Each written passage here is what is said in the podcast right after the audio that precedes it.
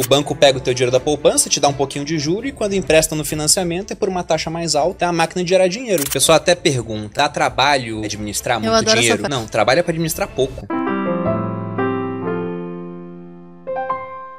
Aqui no Brasil, o pessoal tem muito essa mentalidade de comprar imóvel, e isso é uma herança de uma época hiperinflacionária. Então, a minha avó, por exemplo, ela falou, desde que eu sou pequenininho, ó, investimento é comprar tijolo, é comprar imóvel, quem compra terra não erra. Porque de 54 a 94, 94 foi o ano que começou o Plano Real, a gente teve 40 anos seguidos de inflação de no mínimo dois dígitos, às vezes três, às vezes quatro dígitos. E o imóvel, ele tem uma correção pela inflação. Então, as coisas vão ficando mais caras, ele vai ficando mais caro também. Muito do que a gente chama de valorização imobiliária é só a inflação, que tá fazendo o preço de tudo subir no final das contas. Então, o imóvel acaba sendo uma proteção para isso. Mas agora, a dúvida é compra ou não compra imóvel depende muito de quanto patrimônio a pessoa tem e da fase da vida que ele está. Tá. Uhum. Lá atrás, vários amigos meus fizeram financiamento. Os caras estão pagando até hoje. Se eu tivesse feito financiamento quando a gente começou a morar junto, eu teria comprado um apartamento no Rio de Janeiro, que é um local que eu não quero mais morar. Esse apartamento não atenderia a gente mais, porque simplesmente vai mudando a prioridade A da nossa família. vida mudou, Nossa né? vida mudou. Ia comprar apartamento Nossas pequeno, daqui a pouco vai ter filho. mudaram, é. Então não, não ia caber. A gente mudou de cidade, mudou de emprego. Lógico que eu poderia revender esse apartamento, mas o ponto é também o que eu fiz com o dinheiro. Porque na hora que eu compro um apartamento, eu tô imobilizando. Se eu não fizer um financiamento, que é uma ótima hipótese, quase todo o capital que eu teria em uma única aplicação, digamos assim. Uhum. Tudo bem que eu deixo de gastar com aluguel, mas eu tô concentrando muito risco. Ah, deu exemplo, ah, você tem um vizinho mala. Mas tem gente que compra um apartamento e um prédio que depois tem um defeito estrutural, por exemplo. E o cara colocou todo o patrimônio dele lá. Isso sem considerar financiamento, em um país de juros muito altos. E o ponto é que a gente não quis comprar para investir o dinheiro. E foi ótimo. Foi uma das melhores sacadas que a gente teve na vida. E até você perguntou, agora não tá valendo a pena comprar, né? E na minha visão, depende muito. Porque hoje tá ridiculamente fácil, e eu não sou uma pessoa que usa esse tipo de jargão no mundo financeiro, mas é porque tá muito fácil você ganhar 1% ao mês. A gente tá na taxa de juros que tá em 12,75%. Isso é 1% ao mês para você investir na renda fixa mais conservadora que existe aqui no Brasil e emprestar dinheiro pro governo. Isso quer dizer que Uhum. se você investe, só deixando, simplificando pra galera que não entende nada, é, se você investe 500 mil, você ganha 5 Cinco mil, mil por mês. Se você tirar, você segue ganhando 5 mil por mês.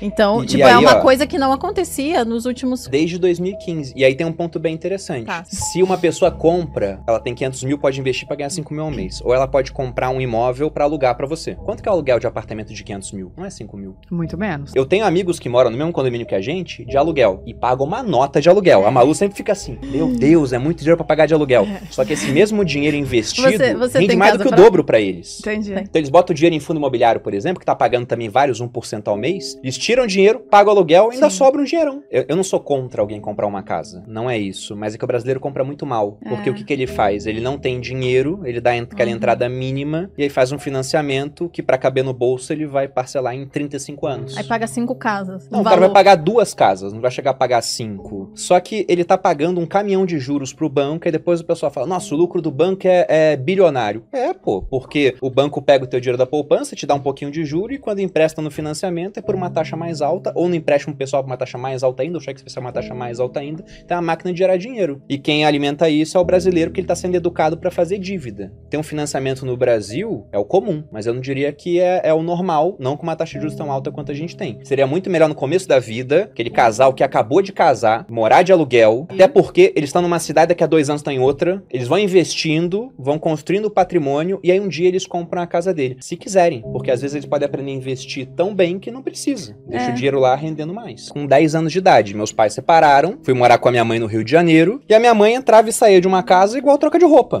Minha mãe é uma ótima pessoa, mas ela tinha um total descontrole com a parte financeira. Os meus pais, quando separaram, o meu pai era um cara que não ligava pra dinheiro. E a minha mãe era uma pessoa que tinha descontrole com o dinheiro. Ele era desligado, ele não consumia muito. Ele só era desligado. E ela era descontrolada. Na época, quando eles separaram, meu pai ficou com dívidas que compravam um imóvel. E aí ele ficou com essa dívida, minha mãe foi sem a dívida e fez um monte de dívidas novas, e meu avô sempre tapando buraco. Não, pra vocês E entenderem. eu vendo aquilo, eu falei, eu não quero que isso aconteça comigo, pô. Eu não queria que isso acontecesse na minha vida. E aí, eu sempre falei, desde pequeno, eu vou ser rico. Eu sempre falava isso. A minha avó fala que quando eu tinha, sei lá, uns 10 anos, é, 10, 11 anos, foi a época que o real, ele varia um pra um com o dólar. Em Nossa. 98 deixou de valer. Foi direto, né, dois pra um. Eu fazia a conta e falava pra minha avó, vou ter tantos dólares quando for mais velho. Tantos dólares, não sei o quê. Daí minha avó mas por que dólar se a nossa moeda é o real? Daí eu falava, porque o dólar vale mais. Eu sempre quis ter dinheiro, eu sempre falei, vou ser rico, vou ser rico, vou ser rico. Eu só não sabia como é que eu ia fazer de mim, isso. que nunca, nunca imaginou que o dinheiro era tão importante. Só que por que, que eu fui pro exército? Porque com 17 anos eu não sabia o que fazer da minha vida. Aí eu pensei, ah, faço direito, faço educação física. E aí tinha um concurso do exército que era um ano antes dos outros. Porque você passava no segundo ano para fazer o terceiro no exército, enquanto os outros era fazer o terceiro e ia pra faculdade. Uhum. Aí eu tentei o concurso, eu não passei. E aí, quando eu não passei, eu quis ir de fato. Eu falei, nossa, não, não passei, fiquei meio frustrado. Aí no ano seguinte eu saí da escola, minha família toda foi contra, só meu pai que falou: não, tudo bem, eu te apoio se você for estudar. Eu fui pro cursinho, eu estudava seis horas por dia no cursinho, e eu fui o primeiro colocado do cursinho. O pessoal até pergunta: dá trabalho gerir, né? Administrar muito Eu adoro essa dinheiro? frase. Não, trabalho é pra administrar pouco. Quando é muito, é muito mais tranquilo, pô. Administrar a escassez que é complicado. Então lá atrás, quando a Malu não trabalhava, dava mais trabalho. Porque a gente tinha poucos recursos pros dois e ainda queria investir 30% do que ganhava. Então a gente era muito mão de vaca. gente era eu muito ia no mão de vaca. salão, eu fazia a nossa própria comida, eu não tinha empregada dentro de casa, eu lavava o banheiro, lavava a salada, preparava a comida, eu gravava meus vídeos, eu fazia minha edição, eu fazia tudo, né? A gente fazia tudo, eu preparava, eu lavava a nossa roupa, passava a roupa. É, então era que- tudo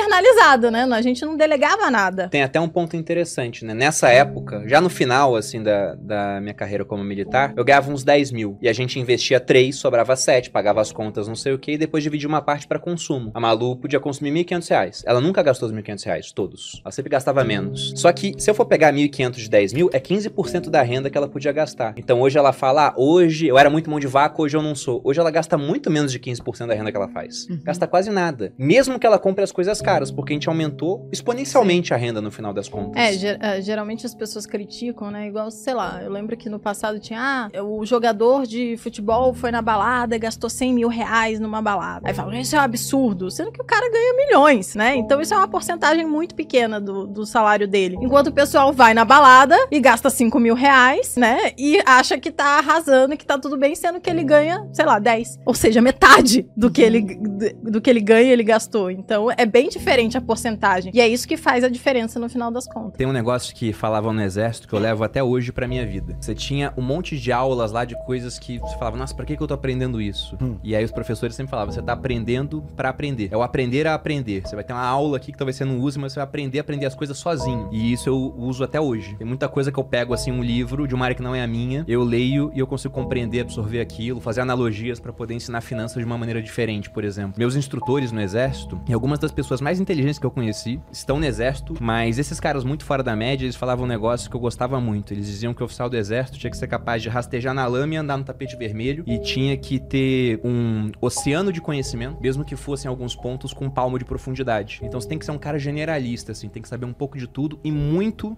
de algumas coisas específicas. Por que ser rico, né? Não é essa questão de você poder ir em restaurante caro e não olhar o, o menu, viajar pra onde quiser, de primeira classe, de executiva, ter um carrão, ter uma, uma baita de uma casa, né? É olhar tua conta bancária e parecer um CPF. Não é isso. Tudo isso é legal? Lógico que isso é legal. Mas o que me motivava é eu chegar pra minha mãe e falar: olha, eu vou comprar um apartamento, mora lá. Pra minha sogra eu fiz a mesma coisa. Pro meu sogro. Foi pagar o financiamento do meu pai e acabar com dívidas que ele tinha. Foi pegar minha irmã, que era uma excelente profissional na área do direito e que tava esperando há dois anos pra ser chamada pra um concurso público e ela não seria chamada. Chegar pra ela que tava em Palmas e falar: vem pra São Paulo, trabalha comigo. Começa a arrematar imóvel de leilão, a gente cria um negócio junto. E agora ela tá milionária também. Ou, como aconteceu agora na pandemia, o meu cunhado ele pegou Covid. Meu cunhado tem a minha idade, fez academia militar comigo, né? E ele ficou muito mal. Chegou a, a ser entubado. Ele tem um plano de saúde do exército. E no Rio de Janeiro, dá direito aos hospitais do exército. O pessoal se esforça tudo, mas não é uma, uma estrutura igual de um hospital particular. E a minha esposa tava em prantos, assim, né? Ela falou: e agora o que, que a gente faz? Eu falei: leva ele pra um particular. Ela falou: mas se ficar muito caro, se ele ficar internado 30 dias, né? Fiz a conta e falei: não, se ficar 30 dias a gente aguenta. E se ficar mais? Eu falei: a gente trabalha mais. Então isso que, que é o dinheiro. É você poder chegar pra sua esposa, que tava literalmente, né, na merda naquele momento, ela ficou muito mal e falar: olha, por falta de recurso, ele não vai sofrer, não. A gente vai conseguir dar conta e ele tá bem agora.